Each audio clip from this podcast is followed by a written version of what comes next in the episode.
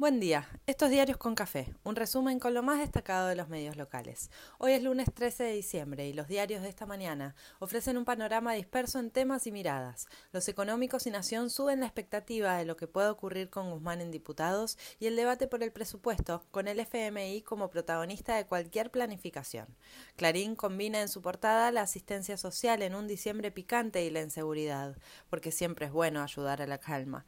Página y los populares avisan que en dos semanas se pone en marcha el pase sanitario en todo el país. La interna radical al rojo vivo.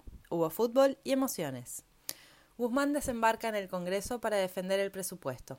Hay quienes creen que es un capítulo del plan plurianual que se negocia con el fondo. Otros ven cosas autónomas, aunque implicadas. Lo cierto es que el plan que se debata hoy no contempla desembolsos al fondo. Desde el oficialismo confían que haya respaldo opositor y si no lo hay, DNU de extensión del actual. La oposición forzará definiciones y poner a la luz contradicciones oficiales. El gobierno, en sus diversas expresiones, buscará que la oposición se haga cargo de alguno de los problemas actuales y salgan de la cómoda tribuna que los cobija. Nación cuenta que si sale el presupuesto esta semana en diputados podría haber sesión en el Senado la próxima con apoyo de Río Negro y Misiones. En Washington, mientras, se discutirán hoy las sobretasas que Argentina pide eliminar o reducir por grandes préstamos. El presidente anuncia la ampliación de las becas Progresar para jóvenes de 16 y 17 años. Cuenta BAE que Alberto retoma visitas provinciales para reactivar la agenda federal mientras la oposición afila sus dientes para disputar sus internas en una semana muy movilizada y definir su posición frente al oficialismo. La UCR tiene cumbre el viernes para definir titulares.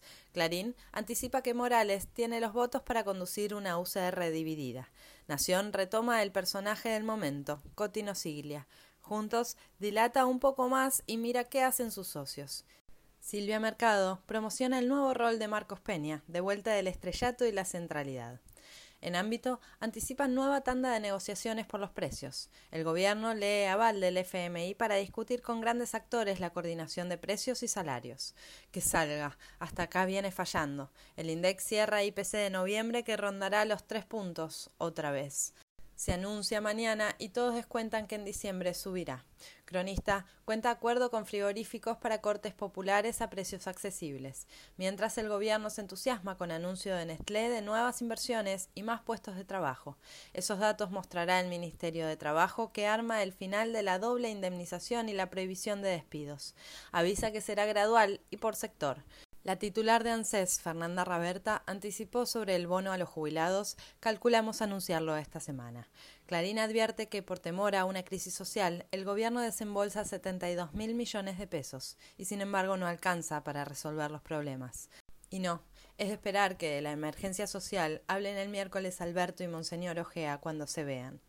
Lula se vuelve a Brasil después de una agenda agitada. Interesante nota en Telam, donde se abraza nuevamente a la unidad regional como gran herramienta en la discusión global y como política de inclusión levanta los ánimos y reedita orgullos regionales arrinconados por años de neoliberalismo hostil. También llama a vincular universidades, sindicatos y organizaciones intermedias que hagan carne el proceso de integración. En página, Lucía Topolansky, ex vicepresidenta de Uruguay y compañera de Pepe, también pide que América Latina se reencuentre.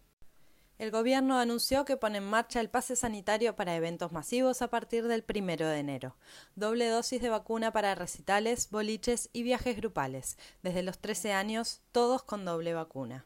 Para hacer esas actividades, al menos, como no podía ser de otra manera, Clarín se queja porque es difícil descargar la app.